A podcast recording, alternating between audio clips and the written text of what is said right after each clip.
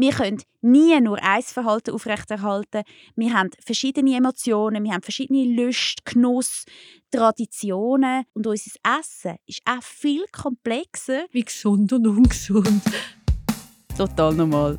Wir reden über das, was uns alle beschäftigt. Total normal.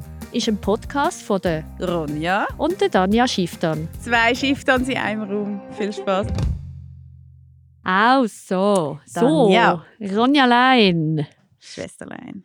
Hey, Lass uns ich rein. freue mich so zum dritten. Also, ich freue mich so auf unseren dritten Podcast. Ich bin auch juhu, juhu, juhu. Und zwar, wir wenden uns hauptsächlich der Frage zu, wir bleiben ja bekanntermaßen eh nie genau, genau beim Thema. Aber wieso ist Essen in unserem Leben so ein dominantes Thema? Und du als Fachfrau zu dem, leg los! Wieso, wieso das Thema Ernährung und Essen so dominant ist? Hey, ich finde es im Fall mega lustig. Ich merke wirklich in unserem Leben, wenn ich mit Menschen rede und mein, so meine Vertiefung vorstelle, oder irgendwie, wenn jemand fragt, du Ronny, was machst du eigentlich? Und ich sage, ja, ich bin Ernährungspsychologin, dann ist immer so, ah, das ist mega spannend. Ich denke immer so, ah, ja, schön, das ist cool. Ähm, ja, ich finde es eigentlich Ich auch auch. interessant. Aber wo ich wirklich merke, es beschäftigt enorm viele Menschen, das Thema. Und zwar wie egal wo, wie, wo, was. Ich glaube, es geht beim Thema Sex etwa ähnlich. Mhm. Aber es ist ja klar, oder? Wir Menschen, wir essen ein paar Mal pro Tag und haben irgendwie die ganze Zeit mit dem Thema zu tun. Und gleichzeitig haben wir enorm viele Vorstellungen, wie ja, wir haben alle irgendwelche Esskonzepte im Kopf. Mhm. Also sei es irgendwie... Also, wir können ja überhaupt schon so viel, es ist, sind so viele Konzepte um. Es sind so viele Konzepte um. Also entweder ist es, weil du irgendwie eine gewisse Diät willst folgen weil du ein spezielles Bedürfnis hast, weil zum Beispiel Essen ein verkrampftes Thema, ein angespanntes Thema in deinem Leben ist, weil du ähm, ja, irgendetwas hast, wie zum Beispiel Familienkontext und Ernährungssituation. Mhm. Also, Oder irgendeine Vorstellung hast, was richtig ist oder welche Tiere Mega. man essen darf oder Nein. nicht essen darf. Religionen haben Religion- auch mit Essen zu also tun. ich mache immer die Übung mit meinen Studierenden, mache ich immer am Anfang, also ziemlich am Anfang, wenn es um ernährungspsychologische Themen geht. Nachdem du heute gesagt hast. Nein, nachdem ich schon mal irgendeinen blöden Witz geschrissen habe, Ah. peinlich berührt vor der Klasse gestanden bin, weil sie ihn nicht lustig gefunden haben, Das Nachdem? ähm, stelle ich eigentlich meistens so ein bisschen die Frage, was beeinflusst unser Essverhalten oder Uh. unser Essen? Und lass das so ein bisschen sammeln. Und wir können das Spiel jetzt eigentlich jetzt machen. Ich weiß nicht. Ja, dann werden wir nicht mehr fertig. ich, also es sind endlos viele Themen. Also, nein, komm, sag jetzt, hilf mir. Was ja, ich habe ja zum? Beispiel gesagt, zum Beispiel Religionen. Religion, voll krass, oder? Also eigentlich kannst du wie zu jedem Thema, also sei es, weil du religiöse Vorstellungen hast, also beispielsweise irgendwelche Regeln, aber auch ethische Vorstellungen, dann kulturelle Prägungen, ähm, Geld, oder? Kannst du dir irgendwie Sushi leisten oder was, was wählst du? Endlos viele Lebensthemen haben mit dem Thema Essen zu tun. Und das Ja. finde ich darum einfach mein riesen Leidenschaftsthema, weil wie ihr bereits vielleicht festgestellt habt, wenn ihr Danja und mir zugelassen habt, uns wird ja schnell auch langweilig. Wir sind ungeduldige Menschen, scheinbar auch genetisch so geprägt, wie man rausgehört. Ähm, Finde ich das Thema so ultra faszinierend, weil es einfach an jedes von unseren Lebensthemen anknüpfbar ist. Ja, und, es knüpft sich, also eben dort unter anderem wie beim Thema Sex, es knüpfen sich ja auch ganz viele verschiedene, äh, zum Beispiel Emotionen dran. Also es Voll. verknüpft sich, ich finde, Essen ist so eine Art wie ein Spinnennetz. Oder quasi die Spinne ist das Essen und ein bisschen egal an welchem Faden, also für die, die es nicht wissen, das Spinnennetz funktioniert ja fantastisch. Wenn eine Flüge am einen Ort reingeht, Macht es klingelingeling. dann macht es Klingelingeling und die Spinne weiß ganz genau, woher dass sie muss rennen Und das ist ganz häufig beim Thema Essen auch so, dass irgendetwas, wo nichts mit dem Thema zu tun hat, irgendwie sich anklingelt und zack ist das Thema nonstop präsent. Und wenn man dort ja nicht im Reinen ist, du erklärst uns dann vielleicht nachher noch ein bisschen warum, dann ist man ständig konfrontiert, irgendwie, also stressig ist es ja vor allem, wenn man negativ konfrontiert ist mit dem Thema, wenn man irgendwie unter Druck ist. Wie, Ja, lustigerweise nicht nur. Also Essen ist nicht nur, auch wenn es negativ also konnotiert ist oder auch prägt ist, sondern auch, wenn es positiv ist, kann es auch sein, dass Essen einfach ist wie es reagiert. So wie du es schön sagst, die Spinnele, wo das Klingelingeling hört. Ich finde das auch ein schönes Bild. Tut das Essen einfach auf irgendeine Art und Weise reagieren. Das kann auch ganz positiv sein. Das Mhm. kann auch sein, dass es zum Beispiel ist, ähm, keine man bekommt zum Beispiel ein Kind und man hat auf einmal ganz eine andere Esskultur, wie man hockt zum Beispiel auf einmal an und isst mit dem Kind Ja. etwas. Also das heißt jedes, egal welcher Faktor im Leben sich verändert, sei es noch so einen feinen, das kann auch zum Beispiel bedeuten, klassischerweise du zügelst, ziehst in ein anderes Quartier und in diesem Quartier ist jetzt einfach näher eher der kleine Quartierladen als der grosse Migro. Und da wir Menschen tendenziell eher den Weg vom geringsten Widerstand und eher zur Faulheit tendieren, kann es dann plötzlich sein, dass du ganz andere Lebensmittelwahl hast in diesem Quartierladen. Und schon das, total neutral, hat einfach einen Einfluss auf dein ganz persönliches Essverhalten. Das, was du aber gerade angesprochen hast, habe ich jetzt ganz einen spannenden Punkt gefunden und das ist ein wichtiger, den treffe ich extrem oft an, ist das Thema, wenn es negativ prägt ist, vor allem wenn es mit einem gewissen Leidensdruck konfrontiert, also Und kombiniert das ist ja doch nicht selten. Also bei mir in der Praxis ist auch, wenn das überhaupt nicht der Grund ist, wieso Leute kommen, ist das immer auf irgendeine Art, also Essen, Sex und Schlafen Mhm. sind so drei und Geld. Und Geld. Das sind so vier Grundthemen, die immer irgendwie vorkommen und meistens irgendwie belastet. Nicht mega fest immer, aber durchaus belastet. Ich sehe das genau gleich, ich erlebe das auch so. Aber das, was ich aber auch oft erlebe, ist, dass, sie, dass es die ersten Säulen sind, die reagieren. Also gerade dann, wenn zum Beispiel das System unter einer gewissen Spannung steht oder aus einem gewissen Ungleichgewicht, sei es zum Beispiel, wir sind gestresst, der Job hat sich gewechselt, dann siehst du oft am Thema Essen, am Thema Sex, halt auch eben Lustlosigkeit, oft am Thema Körper Ja. absehbar. Also der Körper reagiert halt unter Stress. Wir können uns das so vorstellen. Ich könnte mal alle, wenn ihr irgendwie mal in einer stressigen Situation sind oder auch aktuell, könnt ihr mal ganz fest wie schauen, wie fühlt sich euer Bauch an. Wie fühlt sich denn, ich habe wieder mal die Hand am Bauch. Ich glaube, wir haben bei den Podcast-Aufnahmen jeweils die Hand an den Bauch, wie in diesen Themen.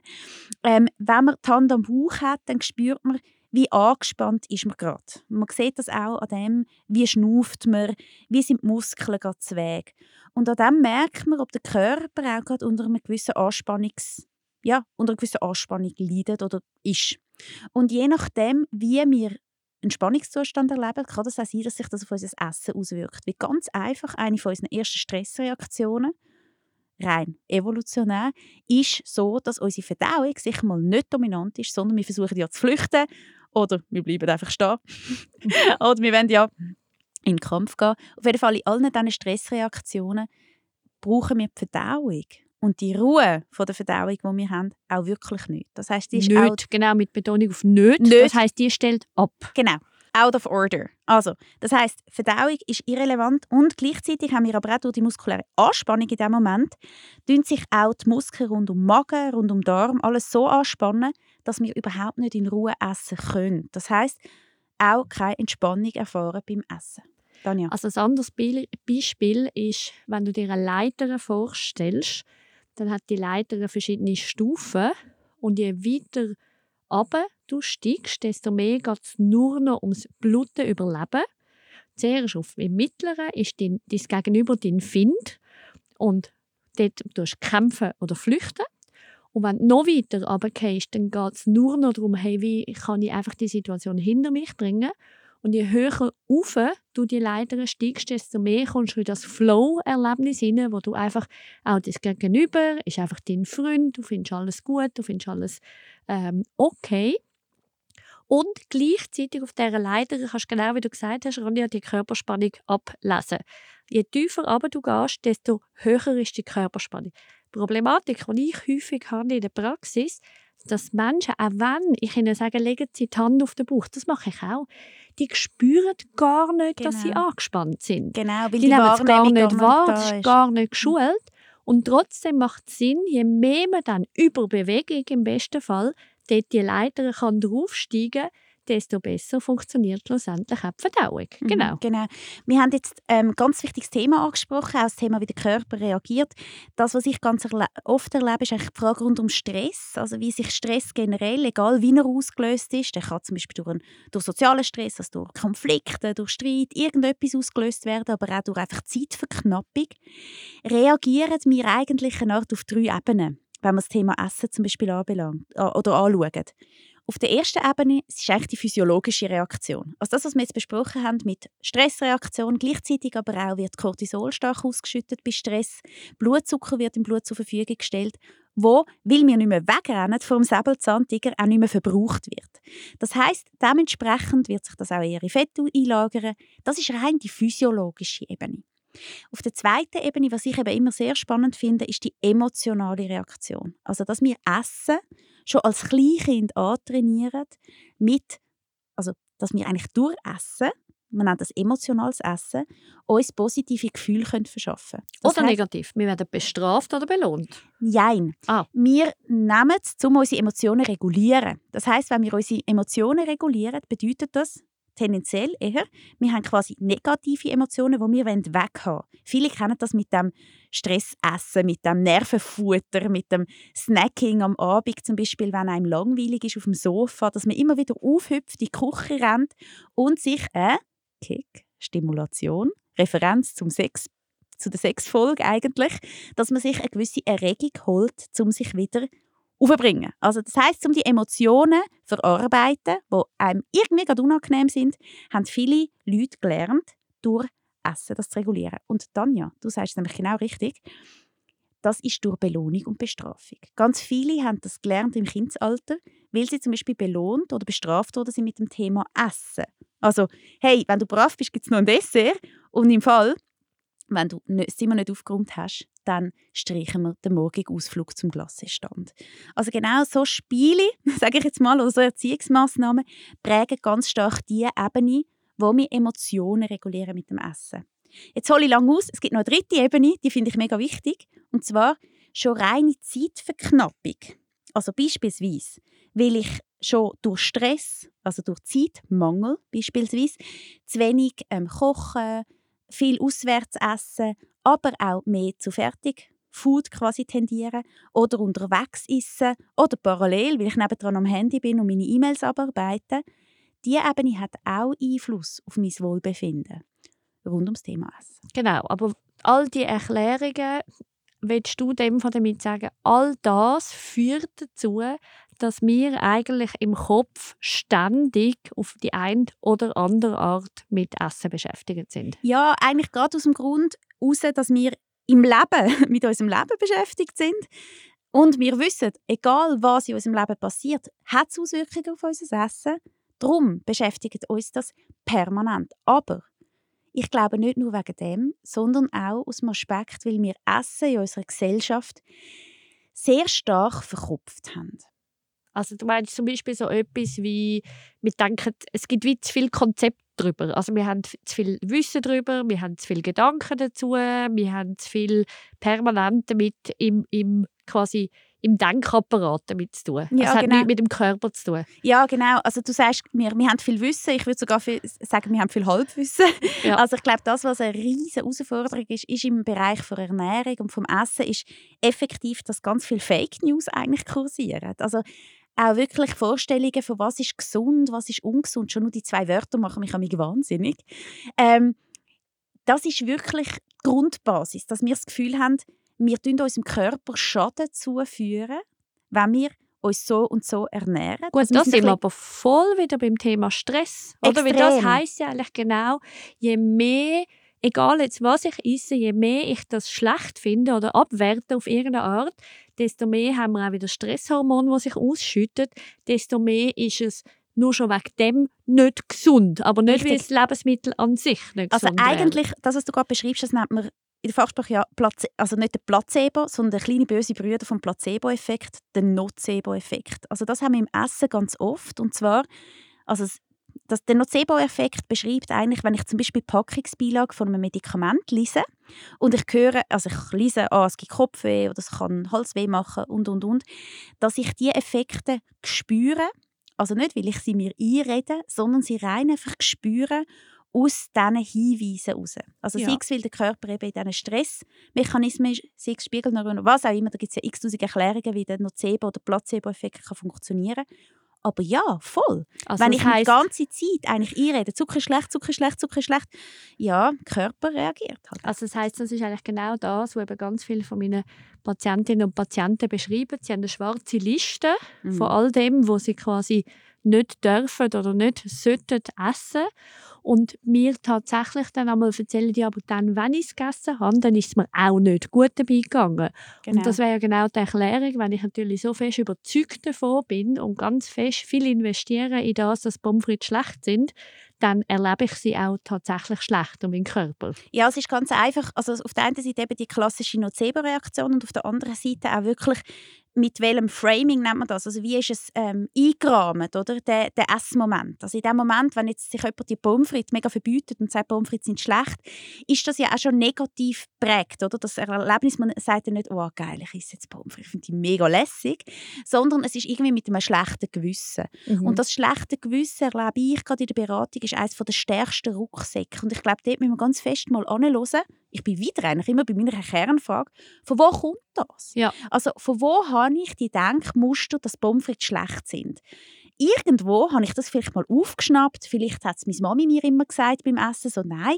Jetzt, also klassischerweise erklären die Eltern ja immer, das ist gesund und das ist ungesund. Also du darfst jetzt noch ein bisschen, ja, du musst noch ein bisschen, du musst noch ein bisschen etwas Gesundes essen, dann darfst du Gemüse. auch, ja, Gemüse.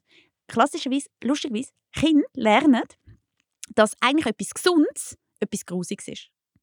Wie eine Art der Bestrafung daherkommt. Nicht nur, weil sie lernen, also ich meine, an was sagt man, was ist gesund? Also was Eltern sagen. Gemüse. Gemüse. Gemüse oder irgendetwas Grünes, etwas eher tendenziell, geschmackstechnisch eher etwas Bitters.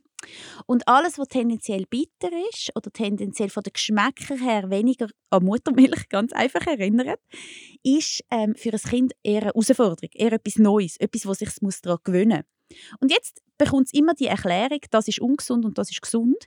Das heißt, irgendwann fangen die Kinder an, den Geschmack und die Aussage gesund und ungesund zu kombinieren.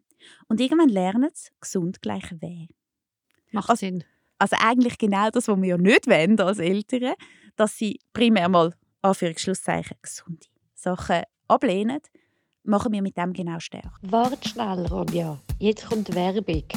Ist das normal? Wie oft fragst du dich das? Also ich frage mich das ab und zu. Und ich habe früher die Frage viel zu lange in meinem Kopf umtrollen lassen, bis der Leidensdruck an mich so hoch geworden ist, dass ich einfach mit einer Fachperson darüber reden. Ich habe schon mehrere Mal bei grösseren oder kleineren Problemen den Rat von Psychotherapeutinnen gesucht. Und kann es sehr, sehr, sehr empfehlen. Und darum empfehle ich EPSI. Die Plattform senkt die Hürden enorm, so dass man sich vielleicht nicht dann erst jemanden sucht, wenn das Leiden schon riesig ist. Man kann online mit wenigen Klicks nach passenden PsychologInnen suchen. Man kommt drei Vorschläge über und kann sich die genauer anschauen. Mit Bild und Voice Message, mit Arbeitserfahrung und Schwerpunkt. Zudem kann man kostenlos ein 10-minütiges Gespräch abmachen, um einander kennenlernen. Und man sieht sofort, welche Zusatzversicherungen die Fachperson anerkannt haben. Das Thema Versicherungen ist nämlich etwas, wo viele abhalten vom Gang zu PsychologInnen. Darum hat EPSI auch einen Budgetrechner, damit man sich genau informieren kann und ohne sich die Infos überall im Netz irgendwie müssen zusammensuchen müssen. Auch das Terminbuchen und Zahlen geht direkt über EPSI. Total genial. Möchtest du es ausprobieren? Mit dem Code «Total normal» kommst du 50 Franken Rabatt über, wenn du die erste Sitzung buchst. Der Code ist gültig bis Ende Februar 2024. Und den Link direkt zu EPSI den findest du in den Shownotes. Werbung fertig. Genau, deine Gänsefüßchen sagen es wieder mal mit gesund und ungesund. Aber jetzt vielleicht gleich noch mal eine andere Frage. Das Mhm. sind jetzt ganz viele Erklärungen. Wir hocken jetzt in unserem Körper. Wir haben ganz viele so Bilder mitbekommen. Wir sind selber irgendwie, wir probieren es ja mega fest loszulassen, weil jetzt haben wir ja vielleicht auch noch eigene Kinder, die es ja richtig machen und gut machen und überhaupt. Wie also das Schwierige finde ich bei dem Thema eben schon, man kann es ja wie nicht sein lassen, weil man wi- wird Minimum x Mal pro Tag, wenn man sagen wir, dreimal pro Tag isst oder fünfmal pro Tag isst, aktiv damit konfrontiert. Wie kann ich die Fixierung trotzdem mit der Zeit sein lassen? Also eigentlich wieder bei dem Thema beim ersten Mal, das wir hatten. Wie kann ich die Lupe quasi Mhm. wieder zum Teleobjektiv machen? Mhm, Ich finde es eine mega wichtige und mega gute Frage. Ich glaube, man muss extrem individuell schauen, was ist wirklich das Thema, oder? Also es ist, es ist gemein, wie wenn zum Beispiel jemand zu emotionalem Essen tendiert, oder? Also dazu tendiert, sich zum Beispiel am Abend, also ganz viele von meinen Klientinnen erleben zum Beispiel, dass sie am Abend, sobald sie mal in eine Ruhe kommen im Alltag, Ja. zu so Essanfällen tendieren. Und ich rede jetzt nicht vom Binge-Eating, wo dann quasi die klinische Form, pathologische oder eher erkrankte Form von Essattacken sind, sondern schon feine Essanfälle. Sie können es noch kontrollieren, sie wissen noch, wie viel sie essen, aber so ein bisschen eskalieren vom Gefühl her. Es ist wirklich die Frage, was ist gerade dein Thema? Wenn das ein Thema ist, dann ist es ein Thema, wo man ruhig um es auf der emotionalen Ebene anschauen oder wo man wirklich muss sagen, hey, um was geht es eigentlich? Wenn es aber eben ein Thema ist, wie ich bin einfach fixiert auf das Thema Essen, also fixiert im Sinne von, ich möchte es möglichst gut machen. Ja, genau. Das ist das und quasi möglichst, jetzt nehme ich wieder meine Gänsefüßchen, möglichst gesund essen. Genau. Das interessiert mich. Da reden wir von orthorektischen Strukturen. Oh mein Gott. Das Thema Orthorexie, also Orthorexia nervosa, beschreibt ein zwanghaftes Gesundessen. Was man selber als gesund definiert. Mm, Ja, man, man, es kann wirklich sein, dass das Menschen sind, die dann jegliche wissenschaftliche Studien, Mm. jegliche, also das sind dann Menschen, die mich fragen, welche Reifegrad vom Äpfel hat am wenigsten Zucker drin. Oh. Also das ist dann wirklich die Ebene. Da reden wir eher aber von einem erkrankten Verhalten, also wirklich, das ist eine, z- eher eine zwanghafte Essstörung eigentlich. Ähm, aber unsere Gesellschaft, tue ich jetzt ein bisschen provokativ sagen, hat schon sehr orthorektische Strukturen. Das Genau. heißt, wir sind in einer Gesellschaft, wo das Gesundessen einfach gang und gäbe ist, also im Sinne von, Normal. Und gut. ja, schon fast zwanghaft. gut. Das sind dann so Aussagen wie, ich esse jetzt ein Salätchen, ich bin heute Abend zum Raclette eingeladen. Wir nehmen das schon fast als normale Aussage wahr. Aber eigentlich heisst das in dem Moment, ich hätte eigentlich Hunger, aber ich, ich tue mein Essen eigentlich verschieben. Ich möchte möglichst gesund essen, also ich möchte möglichst nicht das, wo ich gerade Lust drauf habe oder wo mir der Körper würde melden sondern ich, ich tue es wie plane. übersteuern. Ich tue planen. Ich übersteuere. Aber geh noch mal schnell zurück. Jetzt bist du noch ein bisschen fest in der Erklärung. Was mache ich, wenn wir genau diesen Fall haben? dann Wir haben jemanden, der tatsächlich sich damit auseinandersetzt, vermeintlich ganz viel darüber nachdenkt und aber doch jetzt irgendwie einfach merkt, hey, ah, es, es nervt mich die ganze Zeit am Planen sein, die ganze Zeit mir den ganzen Tag durch zu überlegen. Also jetzt eben, genau das Beispiel finde ich mega gut. Ich kenne das von mir aus auch, dass ich weiß, hey, jetzt, weiß auch nicht, Ostern, Pfingsten ufert, hat mir irgendwie essen wir die ganze Zeit, sind wir siebenmal eingeladen und dann überlege ich mir tatsächlich manchmal, ja, aber wenn es heute Abend wieder Mhm. Vorspeise, Hauptgang, Dessert gibt und ich finde eigentlich auch alles unlässig und ich finde sogar noch ein bisschen Alkohol dazu unlässig und merke dann, es, es ko- bekommt mir aber nicht so, dann fange ich gerade auch automatisch irgendwie planen, aber dann eben eher in den Kopf zu rutschen. Also was Mhm. mache ich, wenn das so, einfach wenn ich finde, das nimmt zu viel Raum in meinem Leben ein. Das Zentrale finde ich genau, du hast es gerade vorher eigentlich ganz einen wichtigen Teil gesagt, du hast gesagt, ich spüre, es ist mir eigentlich zu viel. Und dort ist es wichtig, dass wir lernen, zu spüren, was unser Körper braucht. Also Nein sagen. Nein, im Gegenteil, Ja sagen zum Körper. Und zwar ähm, ganz fest darauf hören, und jetzt wird es mega abstrakt und ich werde wieder konkret, keine Angst, was mir der Körper eigentlich meldet. Und zwar ist das sehr lustig. Das kann bedeuten, dass wir einfach zum Beispiel mal, wenn wir Hunger haben, steh einfach mal vor den Kühlschrank oder geh im Mikro und versuch mal, alles, was uns irgendwie als sollte du, du, du, du, du, du, im Kopf rumrennt, lauf einfach mal durch und kauf mal nur, was du unheimlich Bock gerade hast. Jetzt geht. Geh im Migros und kauf nur, auf was du gerade hure Lust hast. Und zwar wirklich, schau nachher, was ist in dem Kistchen drin, wo du gekauft hast. Was ist in deinem Sack? Und dann, Ah, das könnte ich dir von jetzt gerade sagen. sag mal, auf was hättest du gerade mega Bock? oh, Lust auf Brownie und auf die Cornflakes, Schoki-Cornflakes mit dunkler Schoki rundherum. Geil, go for it. Ist es. Und zwar dort ist genau ein bisschen die Idee dran. Und zwar die Idee dran ist, je mehr wir lernen, genau das zu essen, was unser Körper gerade meldet, und aber dann nur das. Und jetzt kommt eben genau der Witz dran. Was machen wir? Du isst jetzt nicht Brownies mit deinen Cornflakes mit Schoki rundherum, sondern du gehst dann sehr wahrscheinlich in Laden, schaust, hm, was ist so Brownie ähnlich und könnte die, den Lust befriedigen, aber ja kein Brownie ist, weil es hat vielleicht zu viel Zucker und weiss der Gucker was drin. Okay. Das heißt, du gehst es stellvertretend essen. Ja. Du isst dann zum Beispiel Reiswaffeln mit Schokoüberzug. hey, sorry, mega langweilig, weil eigentlich hat dein Körper ein Brownie wollen. Das ist jetzt ein bisschen einfach gesagt. Aber und dann? Aber dann lernt dein Körper eigentlich immer, er bekommt nicht das, was er meldet. Also ihr müsst euch vorstellen, der Körper sagt- gibt dir Botschaften. Er sagt dir ganz konkret, was du brauchst. Wir haben aber gelernt, das immer zu übersteuern. Klassischerweise, mein Körper ist mega müde, wenig geschlafen. Was schreit unser Körper? Zucker, Energie, oder? Ja. Logisch. Wenn wir merken, hey shit, mein Körper ist eigentlich müde und nicht Hungrig. Zucker und hungrig, dann merken wir, aha, mein Körper braucht eine Pause. Und jetzt ist das im Essen, das Wahl genau das Gleiche. Wir schauen ganz oft, was gibt es für Angebote, was wird uns angeboten, was ist, ähm, was ist eben gesund, was ist ungesund, haben ganz viele Konzepte im Kopf, aber hören nicht wirklich an, was unser Körper schreit. Also und was du sagst, aber nur Darf ich noch fertig Unterbrechung. machen? Ich muss noch schnell fertig machen, nachher gebe ich es dir gerade. Beispielsweise habe ich KlientInnen, die dann wirklich lernen, hey, ihnen schreit es nach Fleisch, beispielsweise. Kann ja passieren. Hast mega Lust auf Fleisch. Dann bieg lieber mega viel Fleisch rein, und ich meine es jetzt nicht ethisch und ökologisch und so weiter. Im Endeffekt hast du weniger Fleisch gegessen. Wenn du dem Moment mega folgst, hast du keine anderen Gelüste, die dich ablenken von dem Wunsch. Ist das verständlich? Also genau, dort, darum wollte ich zusammenfassen. Also das heisst, was du eigentlich sagst, wenn du wirklich auf den Körper los ist, was dein Körper in dem Moment braucht, und da sind wir ja voll wieder bei unserem Grundkonzept von Wahrnehmung vom Körper, also eigentlich Einklang von Körper, Geist und Seele, Ja, genau. dann nehmen auch die automatisch auch die Ausreißer und das Übersteuerte und das Verkopfte ab Mhm. und hast schlussendlich ein besseres Körpergefühl, weil du dem kannst vertrauen wo dann stattfindet. Was aber dann schlussendlich auch bedeuten, dass zum Beispiel, wenn du eingeladen bist auf Besuch und es gibt etwas zu essen, wo dein Körper gerade gar nicht eine gute Idee findet und da habe ich vorher gesagt, nein sagen, Mhm. dass du eben dann zum Beispiel auch lernst, für das einstehen und auch lernst zum Beispiel sagen, nein, das, das mag ich jetzt gerade nicht essen. Oder du nimmst nur eine sehr kleine Portion oder Absolut, irgendetwas. absolut. Also ich finde das auch wichtig, dass man dort auch schaut, was ist von meinem Sozialsystem so ein bisschen verlangt, oder? Also was hat man einfach, weil man jedes Mal zum Beispiel keine Ahnung, bei der Familie eingeladen ist und dann gibt es halt das und ich habe das Gefühl, ich muss das essen. Nein, eh nicht, oder? Muss ja nie.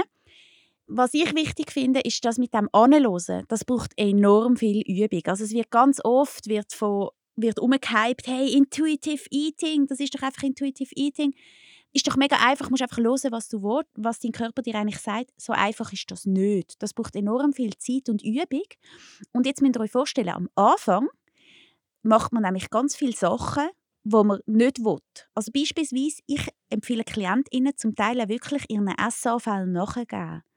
Also wirklich sich ein nices Blättchen machen, wenn man jetzt am Abend wirklich zu Essanfällen tendiert, macht er ein gemütliches Blättchen mit allem, was dich gerade gelustet. Ah, ich Du- sehe schon meine Patientinnen, wo wirklich, und das ist echt nicht zu unterschätzen, ähm, wo das echt Angst macht. Ja, und das macht Angst. Ich habe das regelmäßig. Das ist ganz eine schwierige Übung. Die muss auch ganz nah betreut sein oft.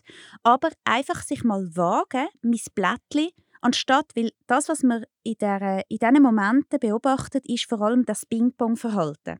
Also aufgumpen, etwas an den Kühlschrank holen und wieder abhocken. Ping-Pong ist geil. Es ist wirklich ein Ping-Pong und der Kühlschrank sieht immer noch genau gleich aus. Wenn man aber lernt, sich einmal wirklich voll die Platte zu füllen mit allem, was man gerade gelustet und eben nicht die Reiswaffel anstatt das Brownie, nimm lieber das Brownie, ist das Richtige, was du gerade gewünscht wo du ist, wirklich quasi, Lust hast. wo du wirklich Lust hast, dass die Befriedigung auch eintreffen kann. Mach dir eine coole Platte mit allen Sachen und dann höckle dort an, wo du anhocken willst und iss so viel von dieser Platte, wie du willst Mit Fernseher oder ohne? wie du auch immer willst, weil nach, nach dies nach wird das sich langsam zur Neige gehen, das Verhalten. Ich verspreche es euch. Es ist eine Übung, die wahnsinnig anstrengend ist zum Aushalten, aber wo immer mehr dazu fühlt, dass du am Schluss gar nicht die ganze Platte isst. Es ist geil, du hast einen Versprecher gemacht, der Cool. genau wahr ist, weil du hast gesagt, wo immer mehr dazu fühlt, anstatt führt. Genau, Und danke. genau das ist es ja in dem Fall, das, was du sagen willst.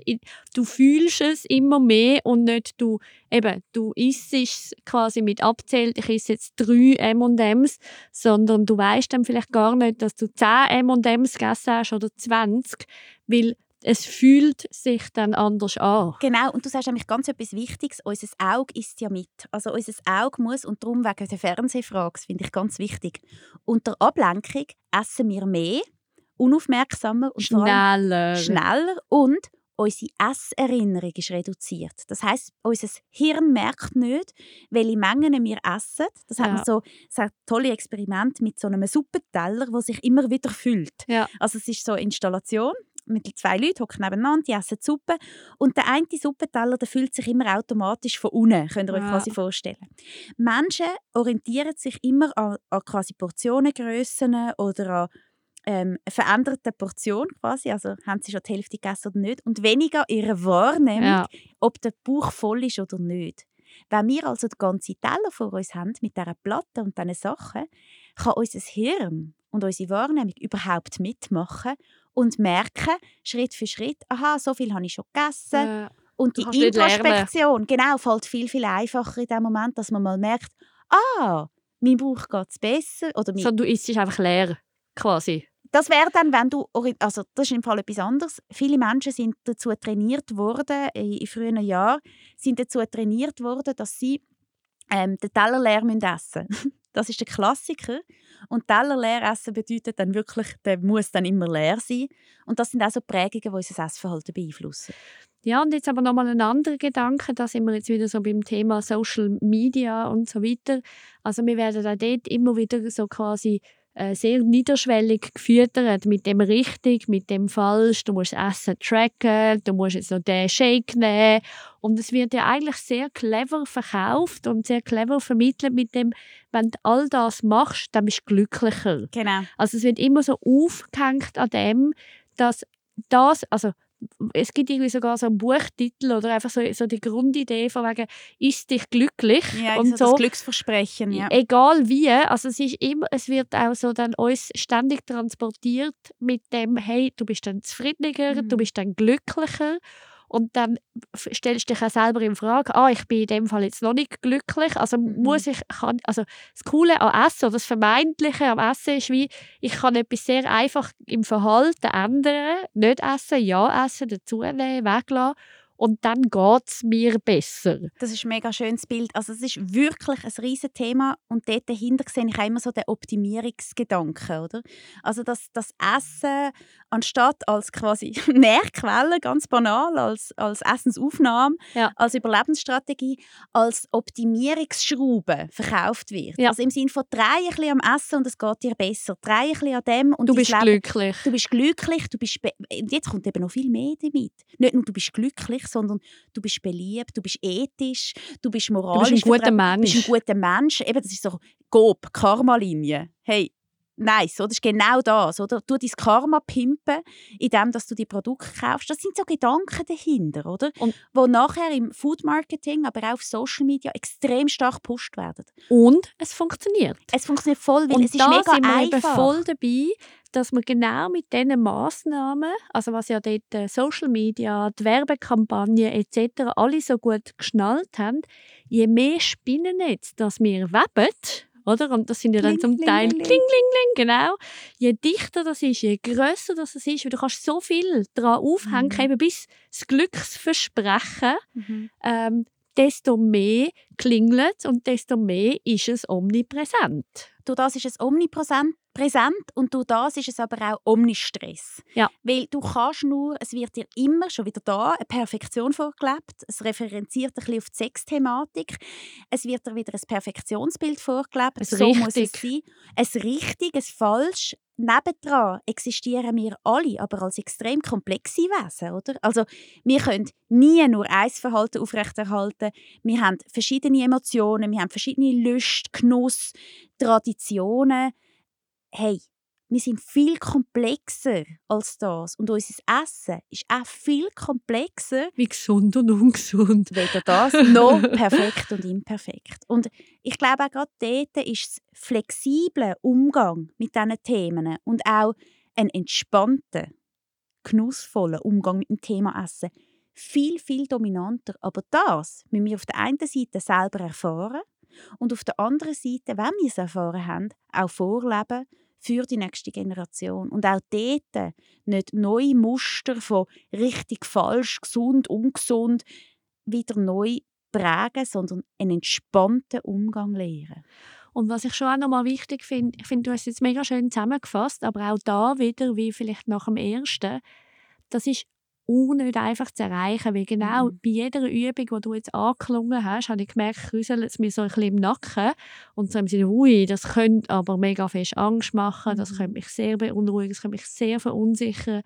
Also dass man dort auch, wenn man an das Thema Essen an möchte, dass man an sich viele Ressourcen freischaufeln muss, sowohl emotionale, wie vielleicht finanzielle, wie vielleicht Zeit, wie vielleicht überhaupt und vor allem ganz viel Geduld und Liebe mit sich selber. Hey, es darf sich scheiße anfühlen, es darf beängstigend sein, es darf dramatisch sein und trotzdem kann ich sagen, doch, ich möchte das, weil ich, das ist eine Fixierung mehr, wo ich vielleicht einfach nicht mehr so ständig in meinem Leben haben will. Hey, und darum auch da sich Hilfe holen, darüber reden und auch da mit den FreundInnen darüber reden, sich Unterstützung im sozialen Umfeld holen und auch dort mal darüber nachdenken, wie reden wir eigentlich über Essen untereinander? Wie oft ist das die ganze Zeit ein gewertetes Thema? Und wie fest würde es zum Beispiel auch mal gut tun, einfach mal entspannt darüber zu reden mit KollegInnen und wirklich sich einfach Zeit nehmen dafür. Hey Tanja, Danke. oh, Liebste Ronja, wir sind am Schluss von drei Folgen.